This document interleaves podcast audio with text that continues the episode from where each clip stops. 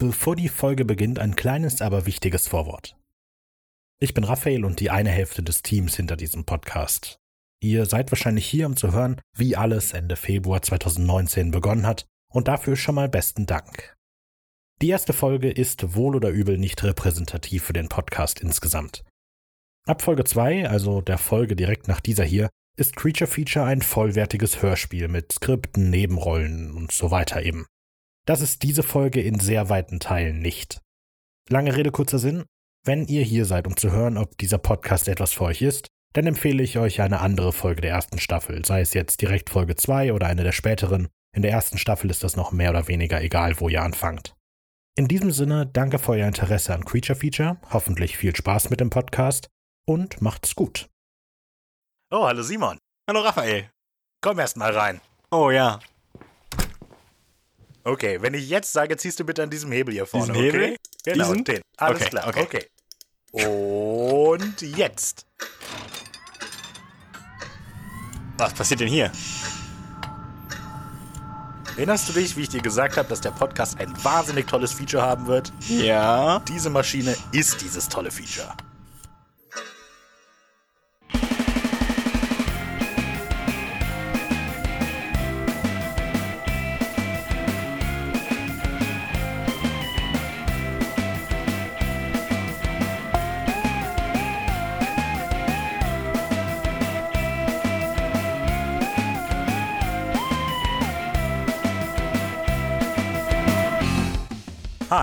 Heute geht's um kranke Blutsauger. Und mysteriöse mordende Moorlichter. Ich bin Raphael Ich bin Simon. und das Ist Creature Feature.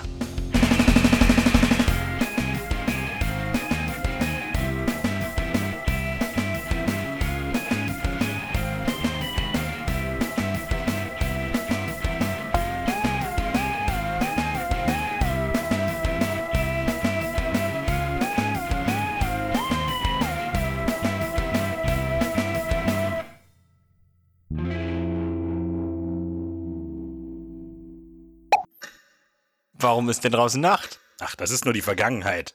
Die Vergangenheit? Ja, die Vergangenheit. Genau genommen Serbien zur Wende des 18. zum 19. Jahrhundert. Und wir befinden uns in einem kleinen Dorf irgendwo. Ich weiß nicht genau wo, das spielt keine Rolle. Aber wenn du aus dem Fenster siehst, wirst du ein kleines Haus sehen. Mhm. Und dieses kleine Haus spielt in dieser Nacht eine besondere Rolle, gerade für unsere Sache. Warum? Weil jetzt gleich, ah, da vorne kommt sie schon, eine Fledermaus angeflogen kommt, die, Achtung, Wow! allerdings. Die Fledermaus hat sich in einen Mann verwandelt, der jetzt in dieses Haus gehen wird. Was wird er daran tun? Wie würdest du reagieren, wenn ich dir sage, dass der Typ, der gerade das Haus betreten hat, vor sechs Monaten gestorben ist? Ich weiß nicht, er ist aus einer Fledermaus entstanden, von daher würde ich dir wahrscheinlich alles glauben. Okay, guter Punkt. Ich kann dir nicht genau sagen, was passiert ist oder warum er gestorben ist, aber ich kann dir sagen, dass er wahrscheinlich etwas Falsches gegessen hat oder vielleicht von etwas Mysteriösem in der Nacht angegriffen wurde. Es kann aber auch sein, dass sein toter Körper sich selbst im Spiegel gesehen hat Äh, oder dass einmal einfach jemand unvorsichtig war und eine Katze oder ein Hund oder vielleicht sogar eine Fledermaus über den offen liegenden toten Körper geflogen oder gegangen ist. So ist aus dem Mann das geworden, was er jetzt ist. Und äh, wir warten jetzt kurz, bis der Mann wieder rauskommt. Und wenn er rauskommt, möchte ich bitte, dass du versuchst, einen Blick in das Haus zu erhaschen.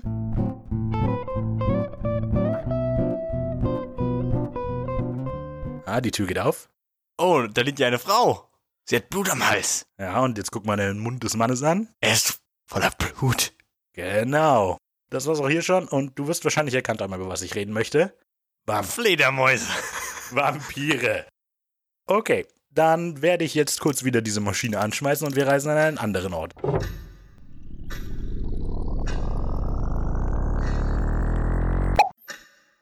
Und da wären wir. Exeter, 17. März 1892. Schau doch mal aus dem Fenster. Äh, zwei Männer stehen über offenen Särgen. Sie Ja. scheinen sich die Leichen anzusehen. Genau. Und das hat einen recht makaberen Grund. Du siehst jetzt, scheinbar sind die Männer zufrieden mit dem, was sie sehen. Auf jeden Fall nicken sie sich zu. Und jetzt gehen sie in so ein kleines Steinhaus, was da am Ende des Friedhofes steht. Ich weiß nicht, ob du das noch sehen kannst, es liegt so ein bisschen im Schatten. Während die Männer jetzt in diesem kleinen Häuschen verschwunden sind, erzähle ich dir kurz ein bisschen was, was hier passiert ist. Die beiden Leichen, die sich die Männer eben angeguckt haben, gehören zu Mary Eliza Brown und ihrer Tochter Mary Olive Brown. Die sind beide vor etwa zehn Jahren gestorben, die Mutter allerdings ein Jahr früher als die Tochter. Tragisch. Einer der Männer kommt aus dem Haus gerannt. Ja, und er sieht ein bisschen panisch aus. Wahrscheinlich werden wir auch gleich sehen, was ihn so beunruhigt hat, aber weiter im Text. In diese Hütte, in die die Männer eben gegangen sind, liegt der Körper von Mercy Brown. Das ist die jüngste Tochter der Familie. Der Boden war bislang zu hart, als dass sie verbuddelt werden konnte. Deshalb wurde die Leiche in diesem kleinen Steinhäuschen da gelagert. Mhm. Und die Männer, die herumrennen, die sind auf der Suche nach etwas Schrecklichem. Der Mann, der gerade eben aus dem Haus gekommen ist, hat wahrscheinlich seiner Überzeugung nach die Ursache für diesen Schrecken gefunden. Wir warten jetzt eigentlich nur noch kurz, bis sie den Körper wieder raustragen. Ja, aber bis dahin weiter im Text. Die Familie Brown hatte viele Todesfälle in den letzten Jahren. Vor zehn Jahren sind zwei der weiblichen Mitglieder der Familie gestorben. Vor zwei Monaten Mercy Brown auch noch. Und jetzt leben eigentlich nur noch Vater und Sohn in der Familie. Aber auch der Sohn macht im Moment einen recht kränklichen Eindruck. Der Sohn ist übrigens der Typ, der hier vorne am Rand des Friedhofes steht. Ach, habe ich gar nicht gesehen. Ja, um ihn ist es auch wirklich nicht gut bestellt. Also, wenn du mal anguckst, der. Da sucht er sich schon sein Grab aus. Naja, nee. Er versucht tatsächlich, dem Grab zu entkommen, aber das sehen wir später noch genauer, wie er das versucht. Er wirkt ziemlich ausgezehrt und so weiter und genau so sahen übrigens auch seine Schwestern und seine Mutter aus, kurz bevor sie gestorben sind. Und jetzt haben die alle im Dorf ein bisschen Angst. Hm. Ah, da kommen die Männer aus der Hütte und da tragen sie auch die arme Mercy mit raus. Oh nein, das ist ja furchtbar. Wenn du dir die Tote etwas genauer anguckst, fällt dir irgendwas Ungewöhnliches daran auf, wenn du bedenkst, dass sie seit zwei Monaten tot ist? Hm, sie ist noch erstaunlich gut erhalten. Ja, vielleicht kann man es so am besten sagen. Und wenn man noch genauer hinschauen würde, würde man sehen, dass ihr Gesicht dann noch einen leicht rosigen Ton hat Hm, als hätte sie noch gelebt. und dass sie sogar etwas Blut um den Mund herum hat. Was? Wir erleben gerade das Ende einer echten Vampirjagd. Die Familie ist nämlich in den letzten zehn Jahren langsam weggestorben, wie bereits gesagt, und förmlich ausgezehrt worden. Also sie sind alle langsam, aber sicher schwächer geworden, immer dünner geworden und irgendwann sind sie dann letztlich gestorben. Und jetzt hat es eben auch Edwin erwischt. Für die Leute hier ist ein Vampir eben die naheliegendste Erklärung für all das. Im Moment wird angenommen, dass einer der weiblichen Familienmitglieder ein Vampir gewesen sein muss, der sich vor oder auch noch nach seinem Tod von den restlichen Mitgliedern der Familie ernährt hat. Klar. Die logische Logisch. Antwort. Und ähm, wenn wir uns jetzt einmal die Leichenzustände angucken, dann ist es nicht schwierig, zumindest für die Dorfbewohner, den schuldigen Vampiren zu finden. Denn die zwei Frauen in der Familie, die vor zehn Jahren gestorben sind, sind offensichtlich verwest. Ich meine, zehn Jahre in einem Grab machen sowas mit dir. Aber die arme Mercy Brown, die vor zwei Monaten gestorben ist und seitdem quasi in einem begehbaren Gefrierschrank gelegen hat, ist natürlich irgendwie besser erhalten als der Rest. Und deshalb haben die Dorfbewohner eben hier den schuldigen Vampiren gefunden. Und das, was jetzt als nächstes passiert, gucken wir uns vielleicht nicht an, weil das ist echt widerlich. Wir schauen da später einfach nochmal rein. Also, Vampire sind Untote, weshalb sie eben früher auch generell unter den Toten gesucht wurden, gerade in Fällen wie diesem hier. Leichen, die irgendwie unerwartet gut aussehen, wurden also generell schnell als Vampire gehandelt. Heute wissen wir, dass diese Zustände gar nicht so ungewöhnlich sind. In der Regel sind die toten Körper in einem luftdichten Sarg in der kalten Erde verbuddelt. Die äußere Verwesung dauert also seine Zeit und wesentlich länger, als man vielleicht erwarten würde, wenn man sich eine Leiche anguckt, die verwest, wenn sie draußen liegt. Wie ich schon gesagt habe, bei Mercys Körper kommt hier natürlich noch dazu, dass sie quasi in der Kühlkammer gelegen hat und deshalb auch hier die ganze Verwesung nicht so voranschritt. Es kommt natürlich, wenn man sich Leichen anschaut, was man jetzt natürlich nicht so gerne macht, aber wenn man es tut, kommen natürlich noch andere Faktoren dazu, die diesen Eindruck erwecken, dass da mehr passiert, als man natürlich erklären kann. Du kennst wahrscheinlich das Gerücht, dass Fingernägel und so weiter nach dem Tod weiter wachsen. Mhm. Aber wir wissen natürlich, dass das lediglich was damit zu tun hat, dass die Haut austrocknet und sich dadurch leicht zurückzieht. Aber wenn man sich das Ganze eben einfach nur so anschaut, sieht es so aus, als würden die Fingernägel weiter wachsen. Und dann kommt hier eben noch dazu, dass die Haut diesen rosigen Anschein hat und Blut im Mund ist. Und das erklärt sich einfach durch Verwesungsgase, so eklig es auch klingt. Im Körper entsteht bei der Verwesung natürlich Druck und dadurch wird Blut an die Oberfläche gedrängt, wodurch die Haut rosiger wird. Und diese Gase erklären übrigens auch ein anderes Phänomen, das ähm, gerne beobachtet wurde und die Leute damals in Angst und Schrecken versetzt hat. Wenn man nämlich dann, nachdem die Leute ihren Schuldigen gefunden haben, so eine gut erhaltene Leiche, die halt mit Gas gefüllt ist, dann haben die gerne mal einen Flock ins Herz gestochen und dabei entweicht dann natürlich all das Gas und dieses Geräusch, was dabei frei wird, also dieses zischende Geräusch, was aus der Wunde kommt oder auch aus dem Mund, haben viele natürlich leicht für den Schrei eines sterbenden Vampirs gehalten. Aber es gibt noch ganz andere Gründe, warum Leute eben an Vampire damals glaubten. Natürlich, das lässt sich alles nicht einfach nur durch Krankheiten erklären oder so weiter, aber es ist ein Ansatz, um zu versuchen zu verstehen, woher das kommt, dass Vampire so weit verbreitet sind auf der gesamten Welt. Denn ähm, anders als viele andere Fabelwesen oder so ist das kein lokales Ereignis oder so, die Existenz von Vampiren, sondern recht weit verbreitet. Und deshalb gehen viele Forscher eben davon aus, dass das auch eine gemeinsame Ursache haben muss. Und dafür sind Krankheiten eben eine gute Erklärung. Jetzt im Falle hier von der Familie Brown ist diese Krankheit die Tuberkulose. Und Tuberkulose hat eine Vielzahl von Symptomen und zu diesen zählen eben auch Sachen wie Müdigkeit und Schwäche und Appetitlosigkeit, die eben Gewichtsabnahme verursachen. Und ich hatte, wir haben ja gesehen, die ganzen Leute hier werden immer schwächer und schwächer und das sind eben genau die Anzeichen von Tuberkulose. Und Vampir. und Angriffen. Vampiren. Genau. Das ist das Interessante an Tuberkulose, nämlich als Erklärung für Vampiren. Denn hier wird nicht angenommen, dass der Vampir der Erkrankte ist, sondern dass die Erkrankten die Opfer des Vampirs sind. Ja, ist auch gut für die Kranken. Naja, nicht so, denn das Problem ist, nachdem man dann glaubt, da ist ein Vampir, werden die gleichen Symptome, die auch die Opfer des Vampirs haben, umgemünzt auf einen Vampir, der schwächelt, weil er wenig getrunken hat. Und das ist eben auch das, was hier bei den Browns passiert ist. Die sind alle an Tuberkulose gestorben und auch Edwin hat jetzt wieder Tuberkulose. Aber dann wird einfach angenommen, einer von denen, bei dem man die Symptome, weil er ein Vampir ist, der keine Nahrung mehr zu sich nimmt. Und äh, ja, das ist jetzt eben Mercy Brown. Wohl eher keine Mercy, was? Wohl eher nicht. Es gibt noch zwei andere Krankheiten, die ich erwähnen möchte, die oft mit Vampiren in Verbindung gebracht werden. Und äh, die sind aber eben nicht dieses Symptome der Opfer, sondern tatsächlich Symptome eines Vampirs. Und eine dieser populärsten Erklärungen dafür ist eben die Krankheit Porphyria. Was ist Porphyria? Gut, dass du fragst. Porphyria ist eine genetische Erkrankung, bei der es Probleme mit der Ausbildung von Hämoglobin gibt. Also viele der Zwischenschritte funktionieren dann nicht richtig und es entsteht relativ wenig Hämoglobin, also der sauerstofftragende Teil im Blut. So, diese Hypothese, dass Porphyria mit dem Vampirmythos zusammenhängt, stammt von 1982 durch einen Doktor, der, Achtung, Dr. Dolphin heißt. Schön. Ja, finde ich auch so ein sehr schöner Name. Und er schrieb damals in so einer kleinen Veröffentlichung quasi, dass Porphyria-Patienten eben sehr viele unterschiedliche Symptome zeigen, die alle, wie du feststellen wirst, sehr eng mit der Idee von Vampiren zusammenhängt. Mhm. Das eine ist einmal Lichtempfindlichkeit. Das heißt, für Leute, die von Porphyria betroffen sind, erzeugt der Kontakt mit Licht Schmerzen und die Haut verändert sich. Oh. Und genau, Erkrankte leiden dadurch, dass die Hämoglobinproduktion eben geschädigt ist an Blutarmut.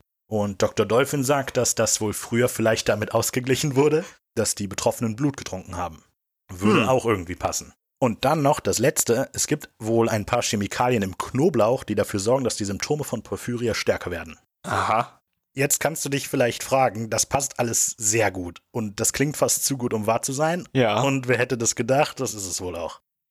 Die Behauptung von diesem Dr. Dolphin besitzt nämlich wissenschaftlich gesehen kaum irgendwie Kredibilität, weil sie eben nicht diese wissenschaftlichen Stadien durchlaufen hat, die man normalerweise machen muss, also Beweise liefern. Keine überprüfen, Peer dass alle- Review. Genau. Also was hat das eben nicht gemacht. Das wurde einmal auf so einer öffentlichen Präsentation vorgestellt. Da waren eben auch sehr viele Leute von den Medien vertreten und die haben sich halt diese Idee genommen und haben das sofort weiter verbreitet. Porphyria ist die Vampirkrankheit überhaupt. Hm. Viele Fachleute lehnen die Verbindung nämlich tatsächlich eigentlich ab und dafür gibt es mehrere Gründe. Zuerst mal, weil viele dieser Symptome nicht so sind oder nicht belegt so sind, wie der Dr. Dolphin das behauptet hat. Und dann anderer interessanter Fakt, über den ich gestolpert bin. Der Mythos Vampir enthielt bis in die 50er Jahre des 20. Jahrhunderts dieses durch Sonnenlicht sterben überhaupt nicht. Zumindest nicht weit verbreitet. Dracula zum Aha. Beispiel wird auf jeden Fall nicht deutlich geschädigt durch Licht. Und äh, tatsächlich ist wohl diese Idee, dass der Vampir Feuer fängt, wenn er Licht abkriegt oder so weiter, ähm, erst durch den Film Nosferatu aufgekommen. Und der ist eben zu der Zeit entstanden. Hm.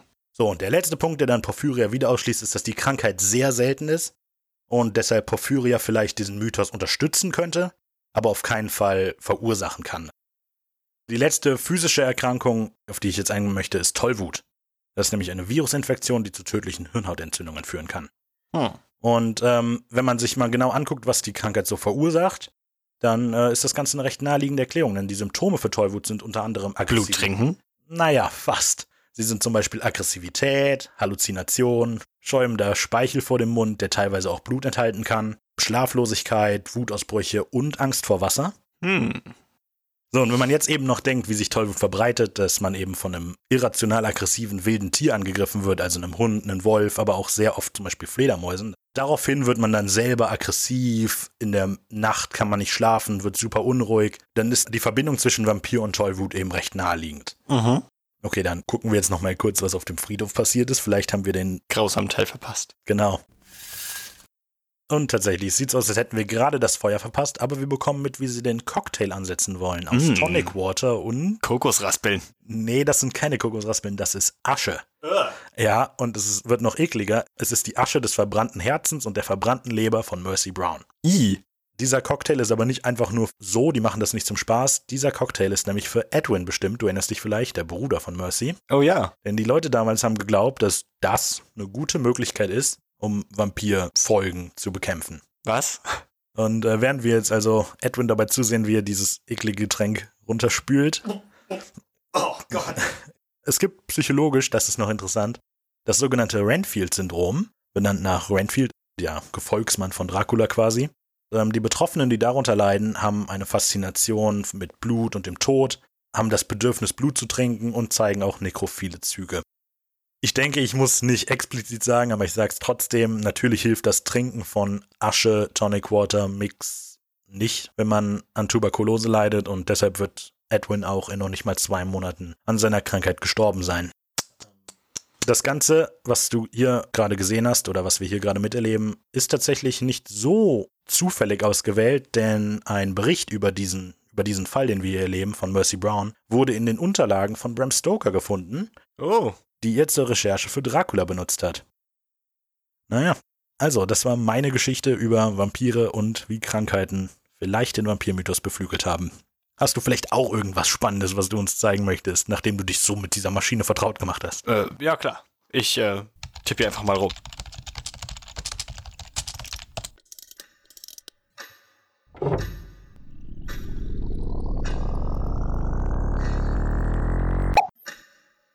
So, da wären wir. Okay, also, wenn ich, bist du sicher, dass wir richtig sind? Ja, in völliger Dunkelheit. In einem Moor oder so? Ja, ich, äh, ich denke, irgendwo. Okay, warte. Was ist das da vorne? Das sieht aus, als würde da irgendjemand. Ist das ein Tier? Das ist das. Das ist ein Mensch. Okay. Ein, ein, ein Wanderer, um genau zu sein. Der ein Wanderer ohne Laterne mitten in der Nacht in einem Sumpf. klingt wie eine schlechte Idee, richtig? Das klingt wie eine sehr schlechte Idee. ja, das ist sie auch. Dieser Wanderer ist gegen guten Rat losgezogen und streift jetzt allein durchs Moor, zielsuchend und versucht nicht in den Schlamm zu treten. Aber äh, er wird jetzt etwas entdecken. Siehst du es? Das ist ein Licht, oder?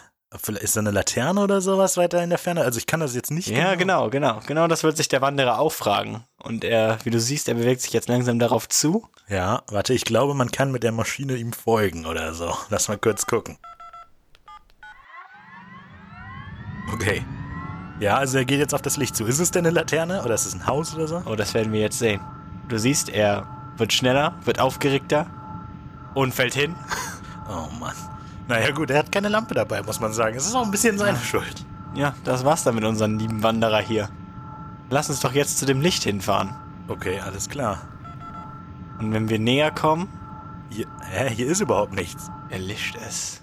Das, was wir da gesehen haben, ist ein sogenanntes Irrlicht. Uh, Äh, Irrlichter sind in jeder Folklore der ganzen Welt verbreitet. okay. Generell sind das Wesen, die in der Nacht in Mooren oder de- in der Umgebung von Mooren gesichtet werden und denen nachgesagt wird, einfach Wanderer vom Weg abzubringen, für welche Zwecke auch immer. Wie gesagt, in so ziemlich jeder Folklore ist ein Irrlicht in irgendeiner Form vertreten. Ähm, in der englischen Folklore wird das Irrlicht zumeist als Will-O-Wisp bezeichnet. Okay, dann habe ich eine Frage. Ist dieses Will-O-Wisp dann tatsächlich ein Wesen, das leuchtet? Oder ist es einfach nur dieses Licht? Man sagt, dass das Licht ein glühendes Stück Kohle ist, was als Laterne benutzt wird von einem Mann namens Will, Hm. der äh, dieses Stück Kohle vom Teufel persönlich bekommen hat und damit jetzt durch die Moore streift und nichts an Wanderer vom Weg abkommen lässt. Okay. Mhm. Ah. In ähm, Mexiko werden diese Lichter als Brujas bezeichnet und sind buchstäblich Hexen, die sich in diese Lichter verwandeln auf eine Weise oder eine andere. Mhm. Das hängt ganz davon ab, wo man nachfragt. Okay. In der mexikanischen Mythologie gibt es aber auch noch die Erklärung, dass diese Lichter Schätze markieren oder Orte, an denen viel Geld ist. Also so ziemlich das Gegenteil. Ähm, in südamerikanischen Mythen gibt es aber auch in Brasilien die Erklärung, dass dieser Leuchtball oder dieses Leuchten ein Auge von einer Schlange ist, die sich ihr ganzes Leben von Augen ernährt hat und darum ein feuriges Auge erhalten hat. Okay. In Kolumbien erzählt man sich, dass es die verfluchte Seele einer Großmutter sei, die ihre Enkel moralfrei großgezogen hat, die dann später zu Mördern und Dieben geworden sind und darum ist sie verdammt, für immer im Moor herumzustreifen. Und Leute auf Irrwege zu führen. Ha. In Asien gibt es die Alea, denen nachgesagt wird, dass es Seelen von Fischern sind, die beim Fischen gestorben sind, aber die können sowohl gut als auch böse sein. Wie man sieht, werden die Lichter generell mit Seelen von Toten oder den Toten in Verbindung gebracht. Mhm. Das kann man darin sehen, dass viele der Namen buchstäblich was mit Toten oder mit Seelen zu tun haben, wie Totenlicht oder sowas. Und tatsächlich ist aber so, dass dieses Phänomen eigentlich kaum angezweifelt wird, also dass es wirklich solche Lichter gibt. Okay. Aber es gibt eine ziemlich weit akzeptierte wissenschaftliche Erklärung dafür, Aha. Nämlich dass in diesen Mooren und Sümpfen, in denen diese Lichter vor allem auftreten, Monophosphan, Diphosphan oder Methan oxidieren und dadurch kleinere Flammen erscheinen. Hm. In Gorbitz, Deutschland, hat Louis Blisson beobachtet, dass tagsüber das Wasser von einem schillernden Film überzogen ist und dass Gasblasen zu beobachten sind. Und er hat dann das Verbrennen von diesen Gasblasen mit diesen Lichtern in Verbindung gebracht und er konnte nachstellen, dass, so wie wir das gesehen haben, wenn man an die Flamme rankommt, dass sie dann erlischt. Das hat was damit zu tun, dass ähm, die Luft, die man beim Bewegen in der Nähe von diesen Flammen erzeugt, die Flamme löscht und das Gas verweht. Außerdem konnte er auch unterschiedliche Flammenfärbungen je nach Moor feststellen. Ähm, Es gibt noch ein anderes Phänomen, was beobachtet worden ist. Das waren die äh, Marfa Lights, die in der Mitte des letzten Jahrhunderts ein paar Wellen geschlagen haben. Da werden Lichtkugeln beschrieben, die etwa die Größe von Tennisbällen haben und in der Wüste von Marfa, Texas, über Wüstenvegetation auftauchen Okay. und dann unterschiedlich hell sind, auch unterschiedliche Farben haben können und dann entweder über die Wüste schießen oder andere seltsame Manöver machen.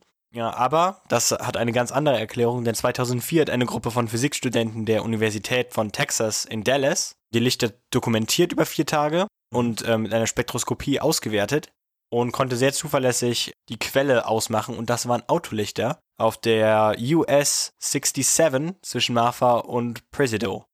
Okay, das ist ja eine sehr unspektakuläre Erklärung. Ja.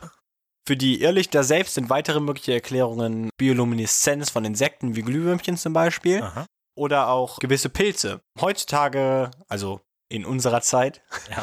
werden kaum noch Irrlichtsichtungen gemacht. Man schließt das darauf zurück, dass Moorlandschaften und Sumpflandschaften immer weiter als Nutzgebiet erobert werden. ja und dann gibt es keine Gasanschlüsse mehr. Genau. Okay. Kann es die Maschine auch wieder zurückbringen? Ich denke, also ich habe schon zweimal geschafft. Drücken wir die Daumen. Na dann drücken wir mal.